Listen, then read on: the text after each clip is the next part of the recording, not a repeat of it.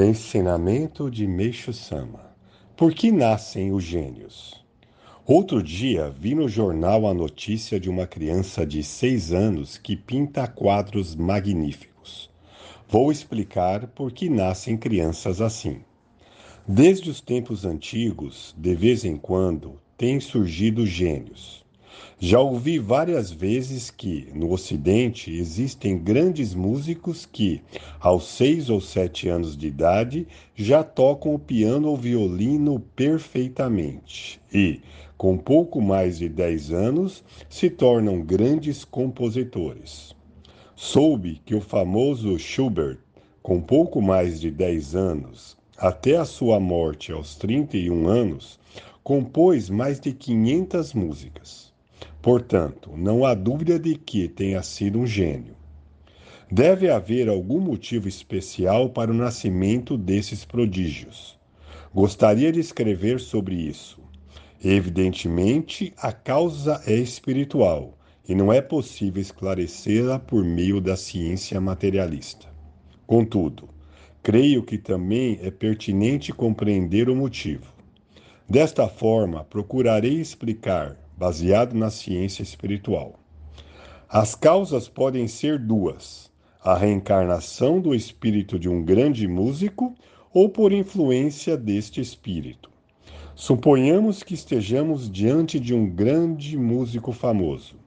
Mesmo após a morte, no mundo espiritual, ele não consegue esquecer sua adorada arte.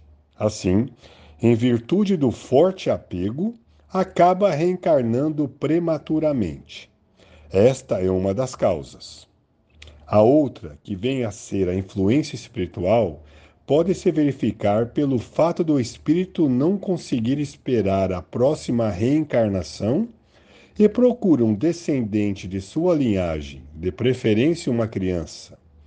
Ele aguarda até que ela cresça e, por volta dos seis ou sete anos, quando os dedos das mãos começam a ficar ágeis, encosta.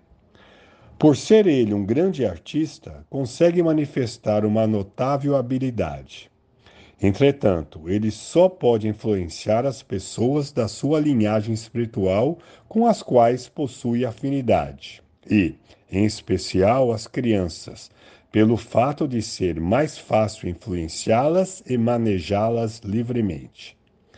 Pensem bem: em situações normais, uma criança de 6 ou 7 anos não pode ter a capacidade de um adulto. Conhecendo, porém, os motivos expostos, creio que não há nenhum mistério no aparecimento de gênios e crianças prodígio. Entretanto, nem todas elas serão bem-sucedidas. Algumas o serão até certa idade e, depois, na maioria dos casos, se tornarão pessoas normais. Isto se limita à possessão e não à reencarnação. No caso de reencarnação, não há mudança porque o próprio espírito reencarnou nessa pessoa dotada de genialidade.